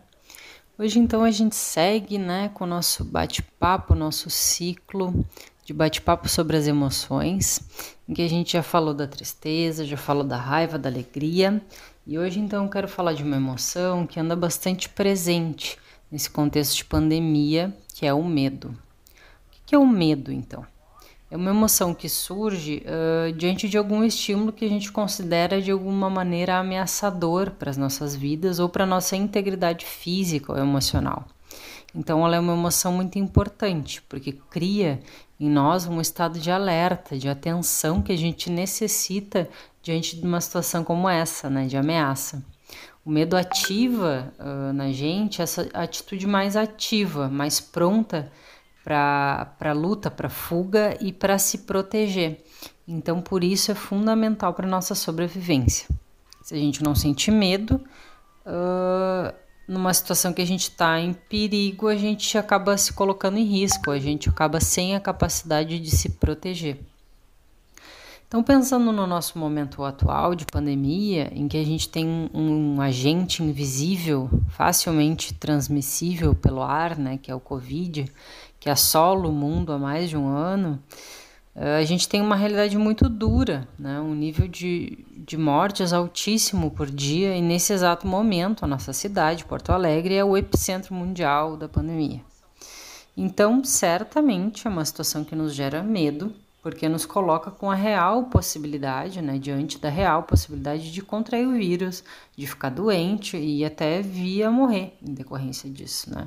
E o medo de que alguém que a gente ama, alguém conhecido, alguém querido, um colega de trabalho, alguém da família, enfim, nosso parceiro, nossa parceira, também passe por isso. É, né? Então, um grande medo da perda, né? da morte. Uh, então, a gente vive essa situação de risco há mais de um ano, né? esse colapso há mais de um ano. E nisso a gente pode pensar que, por um lado, a gente seguir tendo alguma dose de medo é fundamental, né? a gente não se amortecer, a gente não banalizar, né? É importante que a gente possa sentir tendo algum medo, porque isso faz com que a gente, com que a gente tenha atitudes mais protetivas. É o medo, então, né, de se contaminar de contaminar alguém que vai fazer com que eu use máscara, que eu higienize minhas mãos, que eu não me exponha a aglomerações e que eu tome, enfim, as demais medidas de proteção para não contrair e não espalhar o vírus. Nesse sentido, então, o medo é importante. Né? Mas, por um outro lado, se esse medo cresce a níveis desproporcionais e a gente é tomado por essa sensação de risco em tempo integral, isso certamente vai nos prejudicar. Então, os sintomas paranoicos decorrentes dessa carga de medo mais intensificada faz com que o nosso mundo imaginal, né, nosso imaginário, fique preso a essas situações de risco, de ameaça o tempo todo, o que gera uma ansiedade no nível muito alto, né, e um grande potencial para adoecimento psíquico um certo grau de paranoia, todos nós a gente pode desenvolver numa situação como a que a gente está passando. Então, se tu vê alguém espirrar, assim, imagina aquelas partículas de Covid se aproximando, isso te deixa ansiosa. Ou então, depois de muito tempo sem sair de casa, tu vai no supermercado e tem uma, assim, uma sensação de falta de ar, uma ansiedade, né? Ou se tu passa álcool gel cada vez que tu encosta em qualquer coisa na rua, ah, bom, são as pequenas uh, obsessões, digamos assim, são os pequenos sintomas que a gente vai tendo uh, nessa situação da gente estar tá exposto à pandemia há mais de um ano e de algum modo, bom, isso faz parte desse contexto atual, né? É, não que seja confortável ou bom, né? Mas faz parte de algum jeito. Agora, se essas obsessões, se essas paranoias e esse estado de paralisação começam a tomar proporções gigantes, né? Uh, então aí é importante a gente poder olhar para isso com mais cuidado e buscar auxílio. Então, uh, se cuidar e ser responsável com o momento que estamos vivendo não é deixar de viver. Tem um equilíbrio aí nesse processo que a gente está buscando, né? Cada um de nós está buscando encontrar nessa experiência de alongamento da pandemia, que é como que eu posso seguir vivendo, como transformar essa minha rotina para que eu possa seguir construindo a minha vida, mas de uma maneira protegida.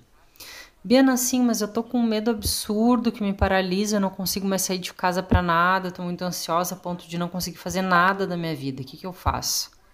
Bom, eu te diria para poder construir espaços protegidos de relaxamento, de se sentir em conforto, em segurança e ao mesmo tempo em movimento. Então, por exemplo, pode praticar alguma técnica de relaxamento, de meditação, de yoga, tai chi, ginástica chinesa, enfim, são várias práticas integrativas de saúde que a gente tem acesso hoje em dia, né? Que pode te ajudar nesse processo de relaxar, mas em movimento. E também, claro, poder ter algum espaço de expressão, de fala, algum tipo de terapia né? Porque o medo gera um espaço de tensão, de enrijecimento, de bloqueio.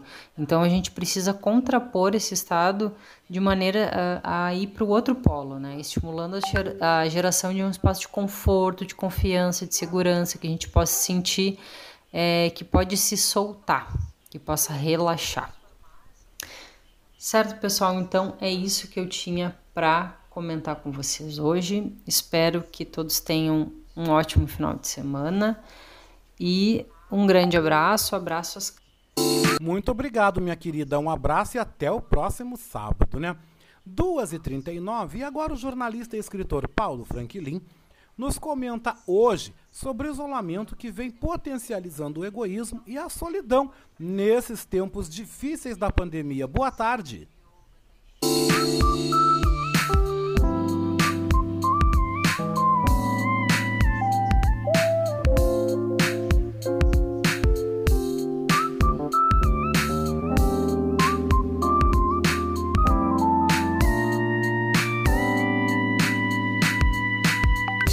Boa tarde, ouvintes da Rádio Manaua e da revista Manaua do meu amigo Oscar Henrique Cardoso. temos que pensar né, que essa pandemia trouxe uma mudança de comportamento na sociedade. Estamos mais individualistas. Nos preocupamos mais com, com as nossas coisas, com o que nós queremos, com o que nós vamos produzir, com o que nós queremos. Sociedade egoísta que está surgindo dessa pandemia. É complicado, mas é uma consequência que se observa, né? O olho no olho, o conversar, o trocar ideias pessoalmente está se tornando algo muito difícil, algo extremamente raro. As pessoas estão cada vez mais concentradas nas suas casas, no seu isolamento, as pessoas estão isolando. E o pior de tudo isso é com as crianças, né? Que as crianças estão há quase mais de ano sem contato com as outras crianças. Não sei que consequências isso trará para o futuro da nossa sociedade. Espero que isso seja avaliado depois, né? que nós tenhamos estudos para verificar o que, que acontecerá com essas crianças, esses adolescentes que não tiveram esse contato, essa sociabilidade, né? que a nossa geração teve, as gerações anteriores, antes dessa pandemia. Já estávamos passando por uma questão bem complicada no mundo virtual que chegou com força, mas agora com a pandemia temos um mundo virtual muito mais acessível, muito mais presente na vida de todos, né? E com esse isolamento que foi causado, nós temos agora mudança de comportamento das pessoas aquelas pessoas que já eram retraídas se tornaram mais retraídas. E aqueles que são é, mais expansivos estão sem condições de conseguir conversar com o outro, de trocar ideias. Apesar de toda a tecnologia que permite ah, esse trabalho de WhatsApp, todas as mídias que nós temos aí, não é a mesma coisa. Falta o olho no olho, falta o sentimento, falta observar o outro, falta compreender o outro. Né? Não sabemos. Né? As novas gerações que estão surgindo agora, não sei como vão uh, conviver com as outras pessoas depois. Mas nós temos que ter o foco de que precisamos né, voltar ao antigo, ou seja, voltar a conviver com o outro, a trocar ideias, a conviver em espaços públicos. Né? Vai ser bem difícil, mas nós temos que ter isso em mente. E é todo o mundo, não é uma coisa isolada. O mundo todo está passando por isso. Então, vamos esperar que essa pandemia passe e que a gente consiga voltar né, a ter a coletividade, ter o grupo, a nossa nossos amigos, nossos ciclos de amizades, as nossas uh, confraternizações, as nossas trocas de abraços, trocas de beijos, troca de carinho, né? troca de ideias, discussões, diálogos, tudo ao vivo. Né? Tomara que isso tudo volte. Eu sinto saudade de tudo isso. Né? E assim como muitos né, que estão ouvindo agora a Rádio Manaus devem estar pensando, como será conviver com outro de novo, né? sem a máscara, poder ver o rosto do outro, o sorriso do outro. Né? Hoje estamos só no olhar, mas precisamos voltar. Isso vai passar. Então, vamos esperar que tudo passe e que a gente volte a ter uma vida boa, tranquila, em coletividade, como é o ser humano, um ser social que precisa do outro para viver. Ninguém vive isolado. Estamos isolados espero que as pessoas não se acostumem com esse isolamento, porque isso, para mim, é muito triste. Ficar sozinho é triste. O bom é conviver com o outro, com os outros. Então fica o meu abraço a todos por enquanto virtual. Beijos em todos, um bom final de semana e boa tarde, um feliz final de semana para meu amigo Oscar Henrique Cardoso, da revista Manaus. Sou Paulo Franklin, falando para a Rádio Manaus. Boa tarde. Muito obrigado, meu querido. Um prazer ter você também aqui. Faltam 15 minutos para as 3 da tarde. Mas quem vem chegando agora é o nosso professor Maurício Gomes. E ele nos fala no seu comentário hoje aqui no Revista Manaua sobre consumo consciente.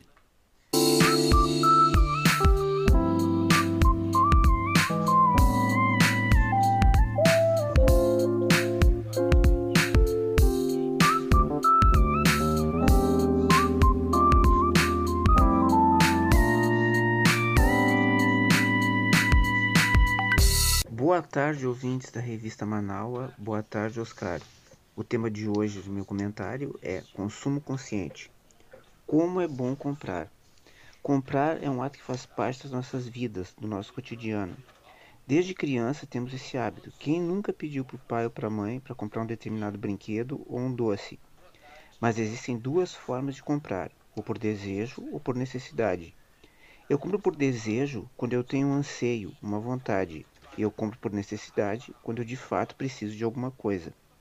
Se eu tiver 10 camisas no meu guarda-roupa e vejo na loja uma camisa que tem um bolso diferente, eu comprei por desejo e talvez nunca use a tal camisa. Mas se eu tenho uma única camisa que já está surrada, puída, eu tenho que comprar outra e eu comprei por necessidade. Então, isso me leva a pensar em como decidir o que fazer numa compra. Claro, muitas vezes comprar nos dá um prazer e uma realização de uma conquista. E eu acho isso muito saudável. Hoje somos bombardeados pela mídia para comprar. As propagandas estão aí nas suas mais diversas formas. Essa é uma ideia muito interessante. Mas como fazer para nos tornarmos consumidores conscientes e resistir aos apelos da mídia? Muitos são os estudos científicos que mostram que o marketing pode manipular os consumidores. Você sabia que as cores sensibilizam o cérebro e se transformam em sensações que levam às compras? Por exemplo, as cores quentes amarelo, vermelho e laranja são muito utilizadas e influenciam o consumidor a tomar decisões. A cor laranja dá fome, por isso alguns restaurantes fazem uso desse recurso. E a cor amarela também, por isso aqueles que indicam apelativos nas padarias e lanchonetes.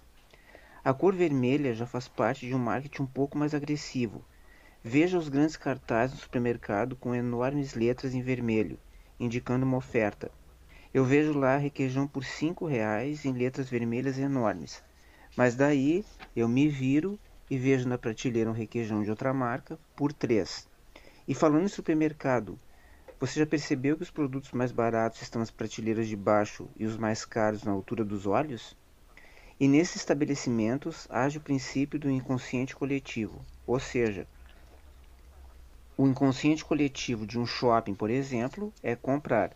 A pessoa já vai ao shopping com essa ideia e, mesmo que não compre nada, pelo menos para e olha uma vitrine. Não podemos nos deixar enganar. Você sabe o que é obsolescência programada? Obsolescência vem de obsoleto, aquilo que caiu em desuso e não é mais útil. Pois bem, alguns produtos são feitos para estragar. Eu compro um refrigerador em 12 parcelas e quando termino de pagar ele não funciona mais, porque foi feito de material que não é de grande qualidade e às vezes a pessoa usa o refrigerador por um tempo e estraga, porque a pessoa pensa que sobrecarregou o aparelho e ainda se sente culpada. Também é muito comum o uso de mensagens subliminares, aquelas que são nas entrelinhas ou nas imagens. Nos filmes de cinema, isso é muito comum. Num filme passa muito rapidamente a imagem de um refrigerante ou de um pacotinho de pipoca, sem que a pessoa perceba conscientemente. Mas o cérebro captou e, e assim aumenta a venda de refrigerantes e pipoca no cinema porque despertou um desejo na pessoa. Mas com tudo isso, eu não estou dizendo que vocês devem chegar nos estabelecimentos e dizer: Eu sei que vocês estão usando mensagens subliminares e cores para me fazer comprar. Não, não é isso. Eu apenas sugiro que você seja um consumidor mais consciente. Ser consciente nas compras é seguir o princípio da sustentabilidade. É preciso evitar os exageros, porque vejam, as compras podem substituir o baixo astral. No momento em que eu compro, isso me ajuda a despertar um sentimento de satisfação e prazer. Mas isso é passageiro, só satisfaz a pessoa por um determinado tempo. É importante ter domínio sobre si mesmo e as situações. Afinal, comprar faz parte da nossa realidade e não podemos escapar disso mas que seja uma ideia consciente e sustentável. Eu desejo com isso a todos um bom final de semana, um grande abraço e a plena recuperação da Beatriz. Até a próxima. Muito obrigado, meu querido. Obrigado, professor Maurício Gomes, que volta com a gente aqui no próximo sábado também. Duas horas e 50 minutos e o nosso colega, ator, produtor cultural e também apresentador do programa Submundo aqui na Rádio Web Manaua, Fábio Klein, chega agora no nosso programa nos comentando sobre aí a votação do STF, que anulou as condenações do ex-presidente Lula na Operação Lava Jato. E é um prazer receber você também, Fábio Klein.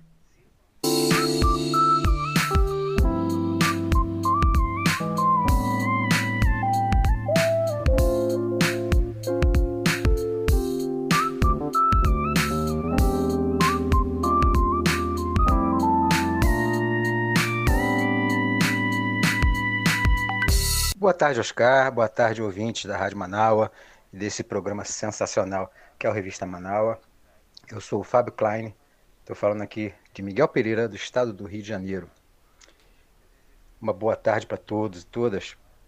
É, Oscar e ouvintes, gostaria de fazer um rápido comentário a respeito da votação ontem do STF que anulou as condenações do ex-presidente Lula e colocou o ex-juiz Sérgio Moro é, sob suspeição, né? ficou claro para todo mundo, acho que não, não, ninguém tem dúvida a respeito do, da parcialidade dele no processo todo, hum, da, da, da Lava Jato. Aliás, em, no, no, no, no, decorrer da operação inteira, né, a gente sabe que a gente não pode ter a mínima, a mínima fé no que foi é, organizado e, e, e, tramado, né? Enfim, bom, a gente sabe que é, delação premiada não é prova, né? Porque basta você ter um benefício qualquer, né? Você já está é, encrencado, já está condenado, já está preso, inclusive, e te oferece, olha, se você é, fizer um depoimento assim, assim, assim, a gente te dá uma colher de chá, te dá uma diminui sua pena, é, te coloca em prisão domiciliar, enfim. É, e nós sabemos de tudo que. Aliás, não, não precisou nem que os áudios todos viessem a, a ser divulgados né? Porque a gente já sabia disso, a gente falou sempre disso, a gente sempre, sempre é, questionou, assim, a gente sempre é, cobrou cadê as provas? Né? Sem provas não, não tem condenação, pelo amor de Deus. Não. Por convicção, por convicção, muita gente pode ser, ser presa à vontade aí. Né? Enfim. É, eu fiquei muito feliz, né? esperando, aguardando o que é que vai acontecer daqui para frente é bem provável que o, que o presidente Lula seja candidato né, à presidência no ano que vem, 2022. E é, talvez ele seja imbatível, acredito eu, e espero até que sim, né, porque eu, com toda sinceridade, é, foram os, os, os, governos mais interessantes, foram, foram, os melhores governos que eu, é, que na minha vida eu, eu, eu presenciei, né? Assim, de longe, logicamente, mas enfim, eu tive a honra e o prazer de conhecer o presidente Lula quando eu era presidente do PT, aqui não, não sou mais do PT, não, não, não estou em partido nenhum, mas eu era presidente do PT aqui Miguel Pereira, eu transferi, transferi a minha filiação para cá, do Rio de Janeiro para cá, quando eu vim para cá, e acabei me tornando presidente durante um tempo. E num dos aniversários da, de fundação do PT, eu tive a honra de ser convidado e a honra de conhecer o, o, presidente Lula. É realmente uma pessoa super carismática, enfim. Mas carisma não, não, não governa, o que governa é capacidade. Né? E eu fico só imaginando, pessoal, o que seria hoje, como nós estaríamos hoje se o presidente Lula estivesse no governo. Eu tenho certeza que nós não estaríamos na situação que estamos, não estaríamos perdendo tantas vidas, tantos amigos e amigas, né? E seria uma, uma, uma, uma gestão é, com relação a, a, ao combate é, essa, a essa pandemia, assim, talvez uma das melhores do mundo, né? Mas enfim, é o que nós temos para hoje aí. É isso que está aí, é isso, foi isso que escolheram e estamos nessa situação. Então aguardemos né, o, o desenrolar da, da, da, história toda. É, eu torço para que a, a, a, esquerda se unifique né, na, na, maior proporção possível. É, espero que ninguém vá para Paris para não ter que assumir um, um lado qualquer e enfim é isso. Para hoje é isso Oscar e ouvintes. Muito obrigado. É, eu adoro participar do seu programa gosto muito fico muito feliz fiquei muito feliz quando você me convidou e para mim é uma honra né? e mais uma vez parabéns pelo seu desempenho e também para Vera Galhardi é, lá encabeçando o programa Beatriz Fagundes enquanto ela não volta é, já temos notícias todos os dias, temos ótimas notícias da sua recuperação. Enfim, estamos muito felizes com isso. Né? Aguardando ansiosamente ouvir novamente a voz da, da Beatriz. Né? Então tá, um grande beijo a todas e todos. Fiquem com Deus, cuidem-se, continuem se cuidando, por favor. Bom fim de semana e até quarta-feira no Submundo, tá bom, gente? Muito obrigado, abraço. Muito obrigado, querido. Um abraço também. E para a gente aí concluir a nossa edição, o também nosso querido colunista Oscar de Souza Marim nos traz também o seu olhar sobre aí a absolvição do presidente Lula no Supremo Tribunal Federal.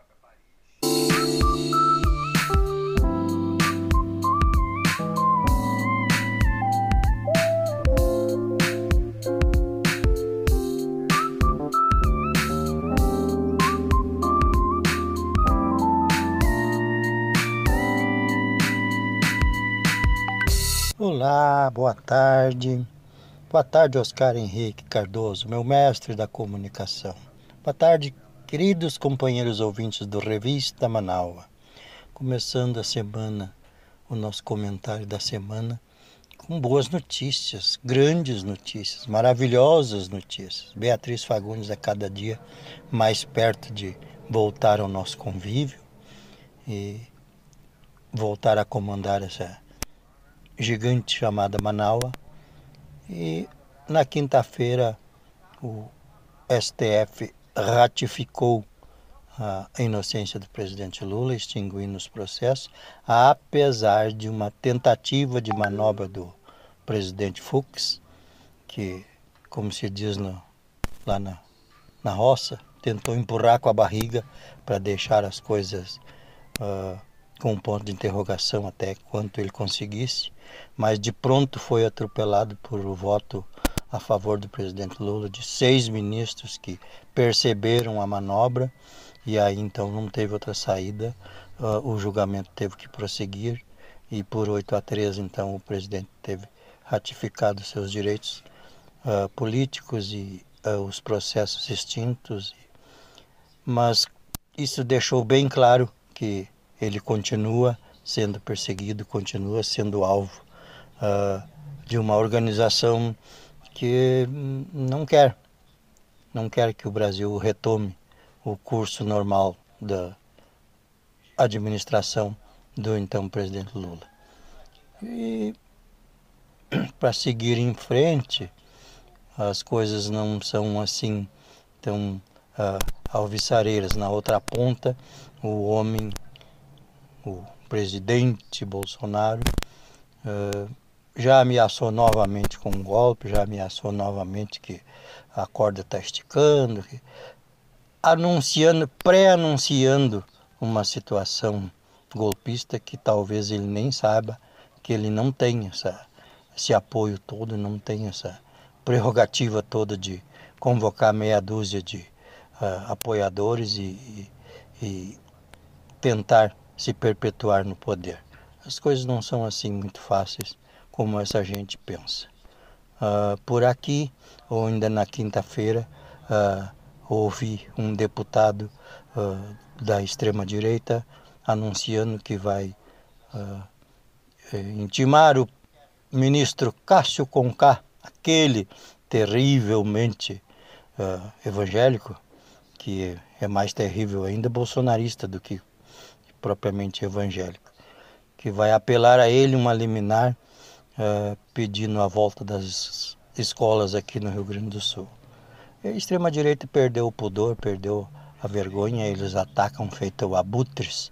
Uh, por todos os lados a democracia, por todos os lados o bom senso e mostrando a cada dia que passa que a vida é um, totalmente desprezada por esse tipo de gente que procura uh, cuidar dos seus próprios interesses e infelizmente a vida do ser humano tem muito pouco valor para eles, haja vista a montanha de cadáveres que temos no Brasil hoje em dia. Vamos tocando a vida e logo em seguida as coisas começam a melhorar. Um grande abraço a todos vocês, muito obrigado pela oportunidade e sigamos em frente com a nossa Manaus. Com certeza, com toda certeza. E com um comentário do nosso querido Oscar de Souza Marinho, nós vamos então concluindo a nossa edição deste sábado do nosso Revista Manaua, né? Nós contamos com o apoio jornalístico da Rádio Brasil de Fato, agência Rádio Web e também da Euronews. Quero agradecer também aos nossos comentaristas, né? Ricardo Weber Coelho, Felipe Magnus, Denilson Flores, Léo Cantarelli, Patrícia Nassi Sandes, Biana Lauda, Paulo Franklin, Maurício Gomes, Fábio Klein e Oscar de Souza Marim. Revista Manaus teve a produção e apresentação minha, né, Oscar Henrique Cardoso, apoio técnico de Jefferson Sampaio, apoio institucional de Daniela Castro e Sheila Fagundes, e na direção geral da Rádio Web Manaus, ela, Beatriz Fagundes. A seguir você fica com a playlist A Boa Música da Rádio Web Manaus. E não esqueça, amanhã às 7 da noite tem domingo.com com Adroaldo Bauer Correia e convidados. A gente encerra então a edição de hoje ouvindo Olivia Newton-John com A Little More Love. E eu, Oscar Henrique Cardoso, gente, volto na segunda-feira às nove da manhã, mais uma vez interinamente no programa Beatriz Fagundes. E aqui no Revista Manaus a gente eu volto, se Deus quiser, no próximo sábado a partir do meio-dia. Um beijoco com gosto de coco e até lá! Bye.